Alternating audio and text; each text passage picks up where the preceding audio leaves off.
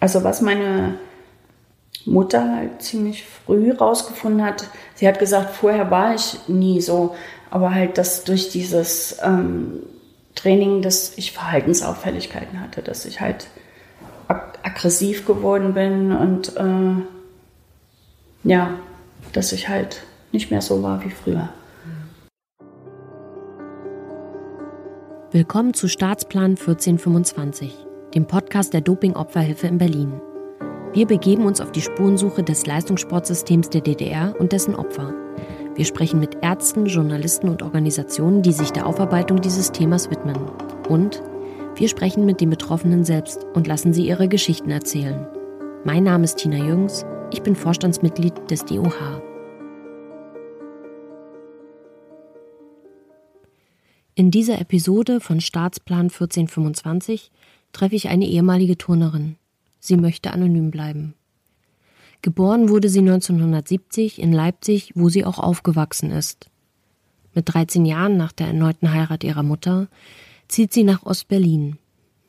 Von 1976 bis 1982 hat sie beim SC Leipzig als Geräteturnerin trainiert. Sie ist anerkanntes Dopingopfer. Wir treffen uns an einem Sonntagnachmittag in meiner Wohnung in Berlin. Das erklärt im Übrigen auch die Geräusche von landenden und startenden Flugzeugen im Hintergrund. Wir machen es uns auf meiner Couch gemütlich. Ich möchte, dass sie sich wohlfühlt. Denn aus den Vorgesprächen für dieses Interview weiß ich, dass es Dinge gibt, über die sie nur ungern spricht, die sie auffühlen und mitnehmen. Aber sie wird mir, sie wird uns ihre Geschichte erzählen wie sie zum Turnen gekommen ist, was im Training war, aber auch darüber, wie ihr Leben nach dem Sport aussah. Als erstes, bevor wir anfangen, gleich in die Materie einzusteigen und ganz viel über Sport zu erfahren, gab es ja eine Zeit vor dem Sport. Und mich würde interessieren, wer warst denn du da? Wo hast du gelebt? Wie waren die Umstände? Hattest du Hobbys? Wer warst du als kleines Mädchen?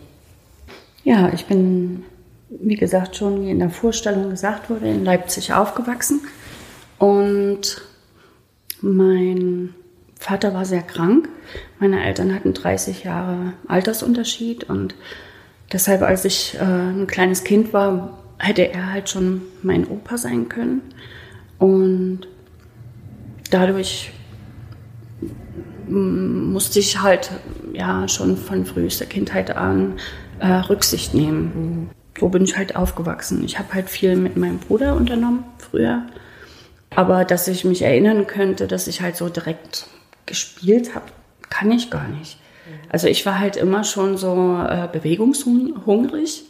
Ja, ich glaube, das war halt auch der Grund, dass äh, ich später mal in die Richtung gegangen bin. Ich muss dazu sagen, meine Mutter war Krippenerzieherin und als ich geboren wurde, hatte sie mich schon in der achten Woche, ich war acht Wochen alt, schon mit in die Kita genommen. Sie ging wieder arbeiten und hat mich dann in der ersten Gruppe abgegeben. Und bis Ende des Kindergartenalters hatte ich immer meine Mutter rundherum. Und sie hat sich aber halt so bemüht, mich nicht zu bevorzugen, sondern im Gegenteil, damit die anderen Kinder halt nicht denken, ich werde bevorzugt. Und deshalb hatte ich es manchmal sogar, würde ich sagen, ein bisschen härter. So muss ja Vorbild sein, so, ne? Hast du das damals als Kind schon wahrgenommen, dass das so war? Oder war dir das nicht klar und ist dir das erst hinterher bewusst geworden? Mm, also was ich halt äh, sagen kann, dass ich halt immer schon um die Liebe meiner Mutter äh, gekämpft habe. Oder immer beweisen wollte, dass ich richtig bin. Dass ich es halt besonders gut machen wollte, weil äh, wenn man dort aufwächst, wo die Mutter zwar da ist, aber halt man in der Masse keine Rolle spielt, ist es halt schwierig. Das ist mir aber erst später bewusst geworden. Und gab es in der Zeit vor dem Sport Dinge, weiß ich nicht, die du gerne gemacht hast, wo du gesagt hast, boah, das hat mich mit Glück erfüllt oder das ähm, habe ich total gerne gemacht, irgendwie lesen oder hm. Musik oder gab es da irgendwas, wo du gesagt hast, das war hm. Wie so ein kleiner Lichtblick? Also ich habe ja schon mit sechs Jahren angefangen mit dem Training und dadurch äh, viel Lesen flach. Weil, Klar. ne? Mhm. Und, aber ich kann mich nicht äh, erinnern, gespielt zu haben oder so als Kind. Also, mhm. das kenne ich gar nicht. mir fehlte halt auch, muss ich ganz ehrlich sagen, die Erinnerung an meine Kindheit. Das, was halt vom, vom sechsten Lebensjahr passiert ist. Also. Mhm. Und wie kam es denn dann eigentlich dazu, dass du in den Sport gekommen bist? Wie mhm. hat das angefangen? Das hat ja eigentlich mhm. im Kindergarten angefangen, ja, oder? Ja. Äh, also wir waren fünf oder sechs, also wir waren in der letzten Kindergartengruppe und äh, wir waren, also damals war das halt nicht nur so, dass man in der Schule zusammen war, sondern oft war es halt auch so, dass man von der ersten Krippengruppe faktisch bis zur letzten Kindergartengruppe zusammen aufgewachsen ist. Ich bin mit denselben Kindern aufgewachsen und dann kamen halt, glaube ich, so Leute, die uns halt beim, bei der, wir hatten immer so eine Beschäftigungsstunde im Kindergarten und die haben uns halt dabei beobachtet und dann gesagt, heute machen wir mal Beschäftigungsstunde und fing dann halt an, dass sie halt gesagt haben, ja, rennt mal im Kreis mit Tamporingen oder zieht euch mal über die Bank oder balanciert mal über die Bank und wir haben das halt eher so wie ein Spiel wahrgenommen und aber halt, ja, es hat halt Spaß gemacht, so. Was dann später geschah, also die kamen dann öfter in die Kita und dann fing das halt an, dass äh, man vermessen wurde. Also man wurde gewogen und also ich habe heute noch so eine Waage vor Augen, wo halt der Zeiger halt, also das war halt jetzt nicht so eine mit diesen Schiebe äh, mit diesen Schiebedingen nicht, sondern halt das war halt so eine Runde, die dann, wo der Zeiger immer höher ging, so was halt auch die äh, Pferdjockeys haben, mhm. ne? Oder man musste halt äh, irgendwo reinpusten und was das Lungenvolumen ist oder man musste ja sich vorbeugen und die sind mit dem Finger halt die Wirbelsäule abgefahren. Heute weiß ich, dass das damit zu tun hatte, dass die geguckt haben, ob die Wirbelsäule gerade ist oder eine Skoliose. Ja, ob die optimalsten Bedingungen sind, halt ins Training genommen zu werden. Und ab da fand ich es halt komisch. Schon da wurde ausgesiebt, dass manche, die die körperlichen Voraussetzungen nicht hatten, gar nicht da reingekommen sind. Wobei bei uns im Kindergarten war das so, dass halt auch auf andere Sportarten verteilt wurden. Also wir hatten halt jemanden, der sehr groß war. Der wurde dann eher in Leichtathletik gesteckt. Also die haben halt breit gefächert geguckt. Und dann nach diesen ganzen Tests, was ist dann passiert? Nach diesen ganzen Tests ähm, bis zum Ende des Kindergartens wurde das halt langsam gesteigert. Also so ein Training. Wobei äh, am Anfang wurde sehr, sehr viel Wert auf Beweglichkeit gelegt, weil ich denke mal, weil die Knochen halt auch noch nicht, sind noch weich, ne? so hat man dann immer gesagt. Und ich muss sagen, dass mir Be Beweglichkeit war nie mein Problem. Also ich hatte, ich war wie Gummi schon als Kind und ich hatte nie Probleme mit Spagat oder, also bei mir gingen alle drei Seiten sozusagen. Mhm. Also sogar über Spagat hatte ich von Anfang an und von dort ging es dann halt los. Wir wurden eingeschult und eigentlich mit dem ersten Schultag hat richtiges Training angefangen. In einem Trainingszentrum dann? In, in dem Trainingszentrum, genau. Also das ging so, dass wir Schule hatten und nach der Schule haben wir halt nicht mit den Kindern von der Schule gegessen, sondern äh, die, die dann noch übrig waren aus dem Aussiebungsprogramm, die sind mit dem Bus abgeholt worden nach der letzten Stunde. Und wir haben dann dort auch unser Mittag eingenommen in Leipzig äh, an der DHFK und halt dann dort in der Nähe trainiert. Das heißt, ich muss mir das so vorstellen, du bist eingeschult worden, ähm, hattest am Vormittag Unterricht, mhm. dann kam der Bus, hat dich und andere abgeholt, ins Trainingszentrum mhm. geschafft. Und abends wurden wir dann halt wieder zurückgefahren und ich kann mich erinnern, das Pensum ganz am Anfang war äh, zwei Stunden halt erstmal oben im Ballettsaal an der Stange, wo Beweglichkeit und Aufwärmtraining und wo man die Zählzeiten lernt, Bewegungsabläufe fürs Bodenturnen und so weiter. Und dann, das dauerte ungefähr zwei Stunden und dann ging es zwei Stunden äh, zu den Geräten. Wir haben halt nicht von Anfang an an, an zum Beispiel Stufenbahn geturnt. Ich weiß zum Beispiel noch, dass halt im Schulsport ein Riesenunterschied war zwischen den Geräten, die dort zur Verfügung standen und den Geräten im Trainingszentrum. Also ich kann mich erinnern, die Schwebebalken, die haben alle noch ganz neu gerochen und äh, waren so mit, mit Velour überzogen. Wenn man dann in Schulsport kam, das waren halt nur Holzbalken und so. Und ich fand das halt toll, so wie das alles eingerichtet war. Und ich muss halt auch sagen, ich hatte halt auch so einen Stolz am Anfang. Oder wenn mir eine Übung gelungen ist, ich war halt auch ganz am Anfang stolz drauf, so. Wie war denn das für dich? Also, ich meine, wenn ich mir vorstelle, okay, da sind ja eigentlich ganz viele neue Sachen. Ne? Man kommt in die ja. Schule, das ist ja sowieso mhm. ne, für die meisten Kinder so, wow, ich bin jetzt, ja. ich gehe jetzt in die Schule und dann mhm. muss ich, sind ja Sachen plötzlich anders. Genau. Das war ja schon neu. Und dann auch noch in dieses Trainingszentrum mit anderen Personen, deinen Trainern, das war ja auch neu, mit anderen Kindern mhm. zusammen. Es waren keine anderen Kinder, weil ich war von Anfang an auf einer Schule die halt zusammengesteckt waren, aber es war nicht jeder in derselben, äh, in derselben Sportart. Wir hatten halt eben auch äh, an der Schule Schwimmerinnen, die halt dann im Schwimmen waren oder im Kunstspringen oder die Leichtathletik. Das heißt, es war schon irgendwie ein Kosmos. Ich, es hat sich immer mehr ausgedünnt. Am Anfang waren fast alle Mädels aus meiner Klasse in dem Training, bis auf wenige Ausnahmen. Und äh, dadurch, dass man nach der Schule abgeholt wurde und in, in das Trainingszentrum dann gefahren ist, hatte ich dann nicht mehr so viel Kontakt mit den Mädels, die keinen Sport mehr machen. Und wir sind halt als, also damals hat man immer Turnriege gesagt. Damals ist man halt mit den Leuten, die in derselben Riege waren, zusammengewachsen. Und wie war das in dieser Turnriege? Hat, hast du die anderen gemocht? Hattet ihr, wart ihr Freundinnen? Wie, wie wir, waren ganz, wir waren ganz fest weil äh, wir dachten, wir kannten es ja nicht anders vom Kindergarten her. Wir dachten, jedem geht's so, weil wir hatten ja nicht den Vergleich zu anderen Schulen, dass da halt, äh, sondern das war halt das einzige, ich sag mal, soziale Gerüst, was man hatte, die Trainingskameraden. Das heißt, Schule, Abholen, Mittagessen, vier Stunden trainieren ungefähr?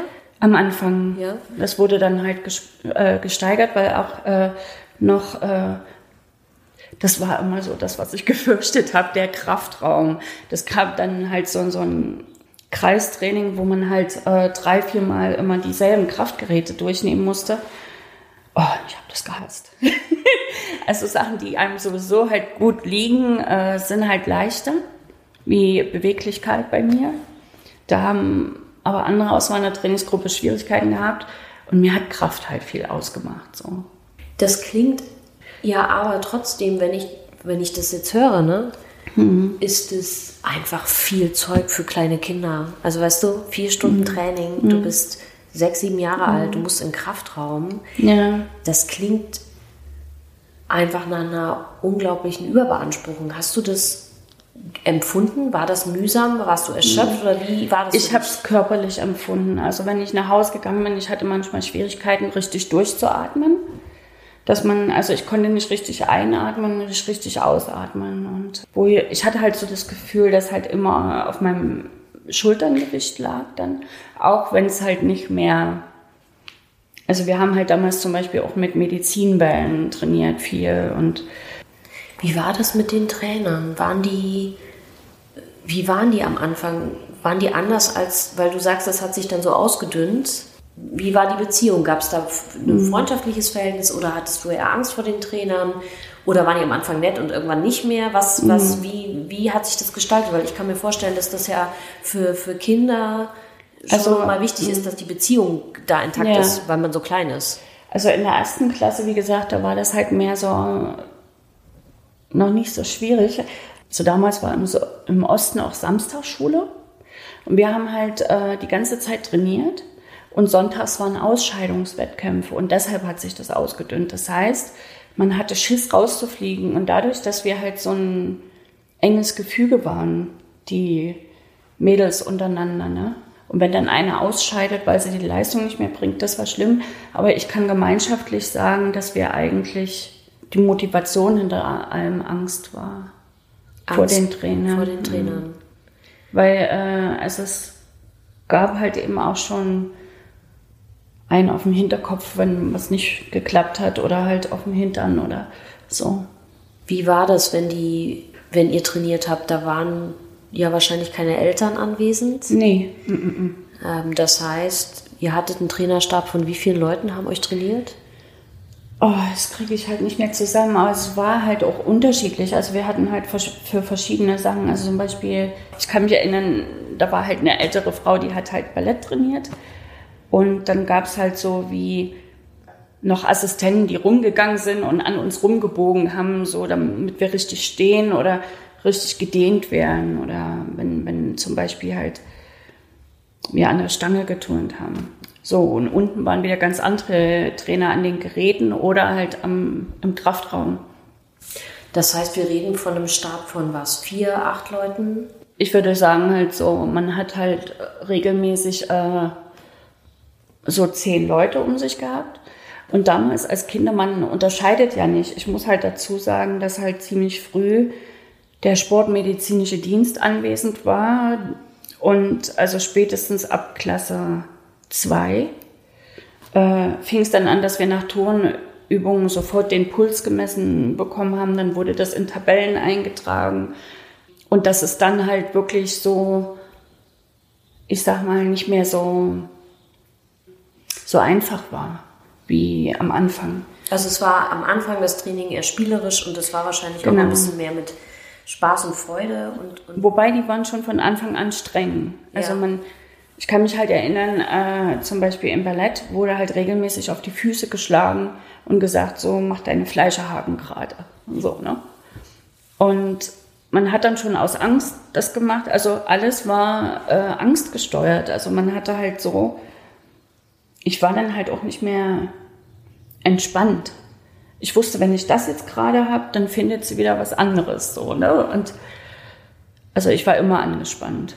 Immer unter Stress und Angst. Und es gab halt eben auch Geräte, vor denen hatte ich richtig Angst. Also mein Angstgerät war Schwebebalken und Stufenbahn, weil die meisten Verletzungen da passierten und ich habe eben auch äh, selber Verletzungen dort erlebt und halt äh, auch gesehen. Was waren das für Verletzungen, die du da bekommen hast? Also meistens, äh, wer sich nicht mit der Sportart auskennt, zum Beispiel, wenn man halt einen Abgang macht vom äh, vom Schwebebalken und zu früh aufmacht. Und dann mit dem Fuß falsch aufkommt oder so. Oder zu spät aufmacht und dann halt äh, neben die Matte kracht und so. Und das ist halt öfter passiert. Das heißt Prellungen, Verstauchungen? Genau, Verstauchungen, das war die Norm. Und wie war das, wenn du vom, vom Balken runtergefallen bist oder vom Stufenbahn? Wie haben sich die Trainer da verhalten? Na, die haben halt geguckt, was halt noch beweglich ist am Fuß und dann dreimal geruppelt und dann irgendwie so, ja, versuch mal aufzutreten und so und dann ging weiter, ne? Wenn du sagst, dass du viel Angst hattest und dass es, dass es eigentlich so ein bisschen wie so eine Starrhaltung war, beschreibst du das? Im Training? Also, dass du immer geguckt hast, äh, das alles, alles richtig, richtig, zu machen, machen. Mhm. Ja. Ähm, damit du keinen Ärger kriegst. Wie war der Umgang da? Wie, wie, haben die Trainer mit euch gesprochen? Gab es nette Worte? Gab es böse Worte? Was, was? Es war halt immer, dass das bemängelt wurde. So, ähm, also ich kann mich so an Worte erinnern, das halt gar nicht halt so, das jetzt macht nochmal und dann musste man eben nochmal auf den Balken. Und halt eben auch, also ich habe halt gemerkt, dass die Erschöpfung zugenommen hat, wenn man eine Übung 20 Mal durchgeturnt hat und dann nochmal. Und ich kann mich halt so einfach an Schmerzen aus Erschöpfung erinnern. Also, und eben, also es war immer, dass gesagt wurde, was halt jetzt nicht perfekt war. Wurdet ihr angeschrien? Ja. Hm. Was wurde da geschrien?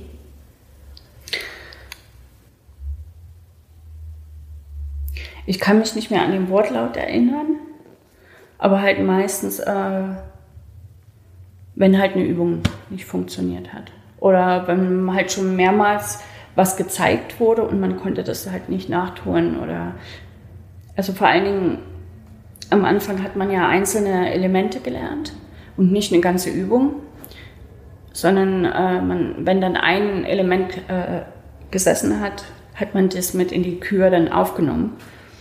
Aber man hat halt ganz oft halt nur die einzelnen Elemente durchgeübt. Und äh, also ich kann mich halt erinnern, so äh, bei manchen, zum Beispiel beim Stufenbahn, haben wir halt an der oberen Stange gehangen und Ausschultern geübt. Und manchmal haben die halt äh, uns angeschrien, wenn wir geweint haben oder, oder wenn das so weh tat, dann haben sie unten gezogen, bis halt die Schultern durch waren. Ne? Wie war das mit Weinen? War das, durfte man das bei euch? Naja, es wurde halt so unter Druck gesetzt. Mensch, du bist Sportler, reiß dich zusammen und es ging immer über Zusammenreißen. Ne? Und ähm, ich kann mich erinnern, ich bin halt dann oft nach Hause gegangen und hatte halt Schmerzen überall. Und meine Mutter hat das halt so abgetan, so, naja, das, du wächst halt und das sind Wachstumsschmerzen oder so. Aber ich muss meine Mutter zugute halten, sie hat ja halt nicht beobachtet, genau was halt da im Training passiert ist. Sie hat ja auch ein Stück weit vertraut, dass, dass das gut läuft. Also ich, was bleibt dann übrig vom Tag, wenn die Tochter bis 18 Uhr Training hat nach der Schule, dann nach Hause kommt, vielleicht halt noch was isst und dann ins Bett geht, ne? Das heißt, dein Tag sah so aus. Du bist morgens aufgestanden, du bist ja. zum Training gegangen, äh, zur Schule gegangen, dann zum mhm. Training gegangen.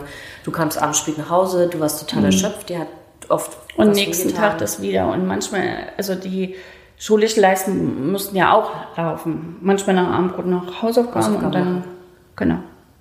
Das heißt, dass deine Kindheit im Grunde ja aus sieben, äh, sechs Tagen Schule und Training bestand und den Sonntag du meistens mit Wettkämpfen verbracht hast. Ja, Ausscheidungswettkämpfe. Also so, wo halt eben auch geguckt wurde. Äh, also ich muss halt auch sagen, selbst die Mädels, die mit mir in der ersten Klasse zusammen waren, manchmal hat man die halt dann doch noch in eine andere Sportart gesteckt. Also ich, ich äh, kann mich erinnern, dass wir halt recht viele waren am Anfang. Und dann, wo ich aufgehört habe, dann waren nur noch zwei übrig. Das heißt, da wurde ganz klar selektiert, wer diesen, genau. wer diesen Marathon und diese, diesen wer Kraftakt durchhält. Wer das schafft. Also was meine Mutter halt ziemlich früh rausgefunden hat, sie hat gesagt, vorher war ich nie so, aber halt, dass durch dieses ähm, Training, dass ich Verhaltensauffälligkeiten hatte, dass ich halt ag aggressiv geworden bin und äh, ja, dass ich halt nicht mehr so war wie früher. Aber, Aber sie hat es halt darauf äh, zurückgeführt, dass ich halt schwierig bin. Oder keine Ahnung. nicht nachgefragt. Nee. Mm, mm -mm. Wie sieht also das Leben einer Neunjährigen aus, die schon zu diesem frühen Zeitpunkt ihres noch jungen Lebens Teil des rigiden DDR-Sportsystems ist? Deren Welt vorgegeben, kontrolliert und abgeschottet ist und sich nur ums Turnen dreht. Wo jede Trainingsleistung überwacht, nach dem Leistungsprinzip ausgesiebt wird und schon kleine Kinder zu Konkurrenten erzogen werden. Wo die Kontrolle des Staates so weit reicht, dass er vorgeben kann, was diese noch im Wachstum befindlichen Kinder essen dürfen. Wie sieht eine Kindheit unter diesen Umständen aus? Und natürlich, wann erhält sie das erste Mal sogenannte unterstützende Mittel? Wir reden von Kindern, die sieben, acht, neun Jahre alt sind mhm. und diese Art von Dauerbelastung ausgesetzt mhm. sind. Da gibt es ja keinen Raum zum Spielen, das, so, ne? Aber man also mir war das halt nicht bewusst. Es ging ja jedem so von uns, äh, bis auf Ausnahmen, wo halt auch schlimmere Sachen passiert sind. Also wir hatten eine in der Turngruppe, da war ich ungefähr neun und die ist verstorben. Das hat uns alle irgendwie schockiert. Also wir, wir standen halt unter Strom und, und wir wussten gar nicht, wohin mit uns, aber wir mussten weiter trainieren. Also das wurde dann weitergemacht, dann hieß es halt so, naja, die kommt nicht mehr. ist ja offensichtlich, wenn sie verstorben ist. Und da war halt keine Zeit, irgendwie das zu verarbeiten. Oder für uns hat ja jede Person gezählt. Das war ja unser sozialer, ich sag mal, Rückhalt. Mhm. Weil mit den Trainern konnte man nicht reden. So, also. Mit wem hast du dann in der Zeit geredet? Mit den Trainingskameraden. Ja. Das heißt, da hast du eine Form von Rückhalt gefunden. Ja, wobei später also das, die Konkurrenz wurde halt auch immer stärker. Es gab halt zwei so, die wollten halt gerne beim Wettkampf dabei sein, weil die wurden nicht alle zugelassen. Und die wollten mich halt auskicken. Und ähm, ich bin dann halt gesprungen und die haben halt diese, diesen Pfeiler zugezogen. Und der Pfeiler ist halt hat mich halt an der linken, am linken Kopfhälfte getroffen. Und ich hatte da halt zwei, drei Zentimeter Riss und das musste genäht werden. Und ich konnte dann nicht an dem Wettkampf teilnehmen. Ich bin ausgefallen. Ja, ich habe dann halt weitergemacht, aber für diese Zeit, also wenn man halt eine Weile ausgefallen ist, merkt man das, wenn die anderen halt dann schon weiter sind. Weiter sind. Ja. Also ich musste dann aufholen. So Dadurch hat sich die Gruppe dann wieder ausgedünnt. Ne? Also es waren zwei fort, die ich halt vorher kannte. Im Training war das dann so, dass halt aus anderen Städten oder Bezirken dann halt Mädels dazu kamen, aber dann, also mit denen bin ich nicht aufgewachsen. Mit dem hat man dann auch nicht so, eine, so einen emotionalen Draht. Das heißt, es hat sich immer mehr ausgedünnt, auch die Leute, zu denen du hast Vertrauen haben können. Und ja. gleichzeitig klingt es mhm. für mich auch danach, als ob die Trainer ganz bewusst diese Konkurrenzsituationen auch gefördert haben. Oder? Mhm. Also die Sache an sich wurde einfach mehr zur Konkurrenz innerhalb der Einzelnen. Jetzt bist du neun Jahre alt ungefähr. Mhm. Du hast offensichtlich jemanden aus deiner Trainingsgruppe verloren. Ja. Die Trainingsgruppe wird immer kleiner.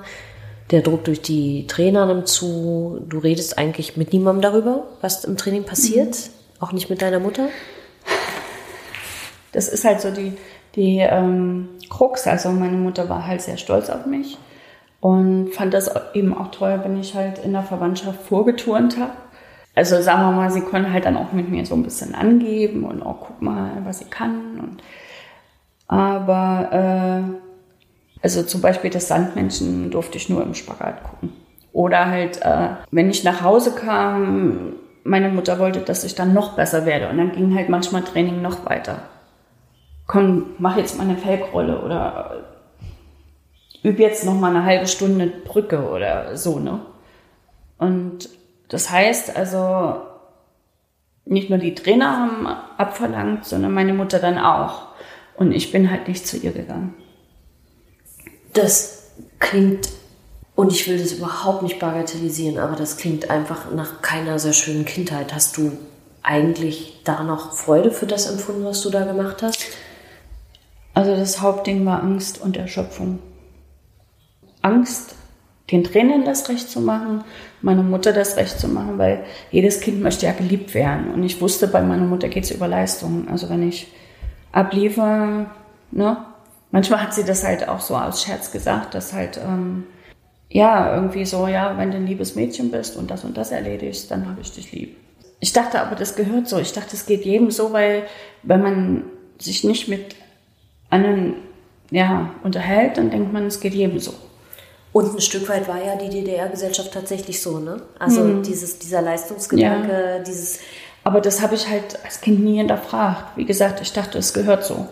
Dann kommt ja, also wenn man das Fördersystem des, des DDR-Sports kennt, äh, gibt es ja mehrere Förderstufen. Förderstufe 1 ist mhm. Trainingszentrum, Förderstufe 2 ist KJS, Kinder- und Jugendsportschule. Wie war das bei dir? Du bist dann delegiert worden oder wie muss ich mir das vorstellen? Also so viel ich weiß, bin ich halt bis zur zweiten Förderstufe gewesen, habe aber trotzdem zu Hause gewohnt. Wahrscheinlich lag das daran, dass halt Leipzig sowieso alles äh, zentriert war. Ich weiß, dass es auch in anderen Sportarten so, äh, so war. Und bei mir hat halt, äh, so wie ich mich erinnern kann, das schon früher angefangen. Also es gab halt im Osten so ein, so ein Art Sirup, das hieß Travidin. Und das habe ich halt schon nach dem Kindergarten bekommen. Und aber auch Tabletten, die meine Mutter mir gegeben hat, aber da war halt nie eine Verpackung dazu. Wie sahen die Tabletten aus? Unterschiedlich. Also manchmal äh, so eine gelben, manchmal rosa oder weiße. Und äh, meine Mutter hat das dann halt immer so mit einem Löffel zerdrückt und mir dann halt geben. Und woher hatte deine Mutter diese Tabletten? Vom Trainer. Die haben halt gesagt, das ist halt für einen Knochenaufbau oder Vitamine und so. Und das Wort, so wie wir das heute hören, Doping, das ist nie gefallen. Also das Wort gab es, glaube ich, gar nicht im Osten. so, also. Und du warst wie alt, als das mit diesen Tabletten anfing? Nachdem ich aus dem Kindergarten raus bin. Das heißt schon im Trainingszentrum am Anfang erste Förderstufe ja, sieben ja, Jahre. Ja. Also ab dann, wo ich halt sage, dass Spartakiaden und Trainingszentrums angefangen haben. Ich kann mich halt auch erinnern, dass ähm, meine Mutter mir erzählt hat, dass die Trainer äh, ihr das gegeben haben, gesagt, das sind äh, so Vitamine, dass sie das halt alles, dass, dass mein Körper gesund bleibt. Sie hat das aber halt nie äh, eine Verpackung gesehen oder so. Das wurde ihr immer so lose mitgegeben. Und sie hat es dann halt auch nicht hinterfragt. Ich kann mich halt äh, erinnern, im Training selber war das halt so, dass uns ganz oft so Blut abgenommen wurde, mindestens einmal die Woche, so aus dem Ohr. Wir sind dann ständig mit so einem Ohrpflaster rumgerannt. Das halt mindestens zweimal im Monat wir halt auch äh, zum sportmedizinischen Dienst mussten. Da war EKG, äh, Urinabgabe und ich glaube alle Vierteljahre sogar Stuhluntersuchung. Und das war alles schon im Trainingszentrum so? Ja. Also ich war halt nur an einem Trainingszentrum, bloß die Stufen waren dann andere. Die Stufen waren andere. Mhm. Das heißt, dein Trainingszentrum war wie eine KJS quasi. Ja. Okay. Und mhm. der sportmedizinische Dienst, weil, weil das war SC Leipzig und da war halt war alles, alles zusammen. zusammen. Für die sportärztliche Betreuung der Trainingszentren, Sportschulen und Kadersportler der DDR war der sogenannte Sportmedizinische Dienst zuständig. Dieses zentral und vom Staatsministerium für Gesundheit und dem Staatssekretariat für Körperkultur und Sport geleitete System sollte durch intensive und umfassende Betreuung die Höchstleistungen der DDR-Athleten sicherstellen. Auch die Vergabe von Dopingpräparaten oblag den Sportärzten des SMD. Ihm unterstand zudem das 1977 gegründete Zentralinstitut mit Rehabilitationszentrum und Dopingkontrolllabor in Kreischa, das nicht so sehr zur Bekämpfung des Dopings da war, wie man bei dem Namen vermuten könnte, sondern im Gegenteil die Aufgabe hatte, durch Forschung und Testverfahren nicht nachweisbares Doping zu ermöglichen. Dieser sportmedizinische Dienst, der war ja dann eigentlich relativ früh von Anfang an präsent. Mhm. Und du hast gerade gesagt, Blut abnehmen und EKGs machen und Untersuchungen mhm. machen und wiegen und messen spielt wahrscheinlich auch Also es wurde halt äh, verschiedene äh, Sachen gemessen, auch mit so einem komischen Ding, wo man halt äh, wahrscheinlich den Fettanteil den misst und ne, wurde da so rangehalten. Ja, ja. Und Vitamintrunk, habt ihr sowas auch bekommen? Also ich nicht zu Hause, sondern nur äh, beim Training. Das waren halt so kleine Becherchen und die mussten wir austrinken. Also wir standen und wir mussten antreten in einer Reihe und dann hat jeder sein Becherchen gekriegt. Und wir haben halt manchmal von den Trainern halt äh, auch so eine Art Brausepulver gekriegt, wo man den Finger eintunkt und immer so, ne? Und äh, ja. Und dir als Kind war nicht klar, was das ist, sondern die Erwachsenen haben gesagt, das ist so. Nee, also bei dem Brausepulver, da waren wir halt scharf drauf, weil äh, irgendwie wir durften, also bei uns war halt vom Essen mäßig halt alles limitiert. Also das halt auch äh, zum Beispiel das Mittagessen, ne? Das war halt, wie gesagt, so äh, haben wir halt dort eingenommen und Nachtisch äh, war halt nicht irgendwie. Und ähm, wenn dann mal sowas kam, dass wir halt irgendwie was zum Naschen hatten, dann sind wir da total drauf abgefahren. Ne? So. Wie war das Thema ähm, Essen und Gewicht bei euch? Wie wurde das gehandhabt? Ein Problem. Also bei mir war das halt äh, schon von Anfang an ein Problem, dass ich halt nie nach Hungergefühl gegessen habe. Also ich kann mich nicht halt erinnern, ähm, dass es irgendwann mal in meinem Leben normal lief.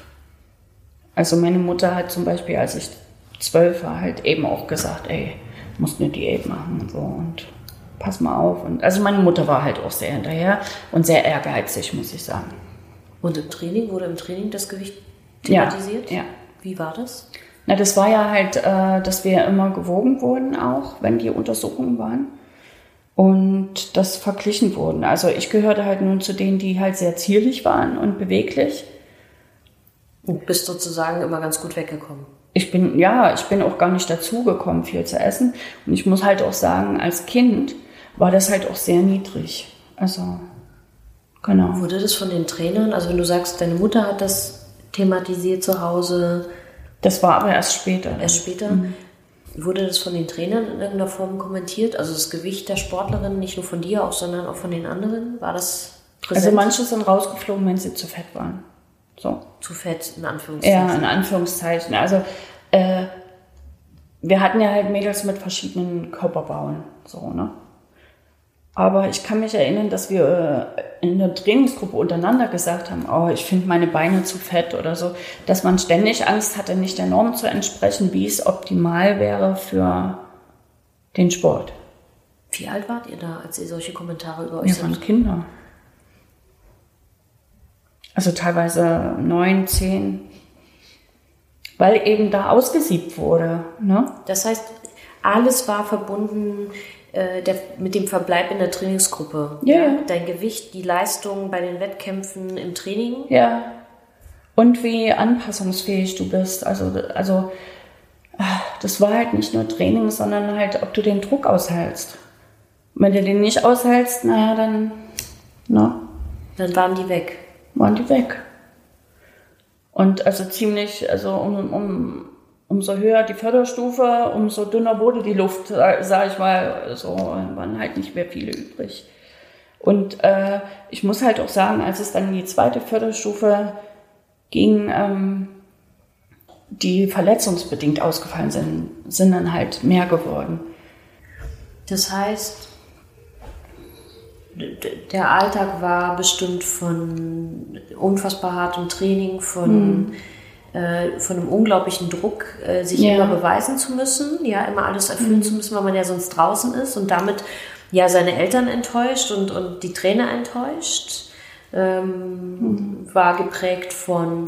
Ja, weil das wurde halt eben auch so forciert.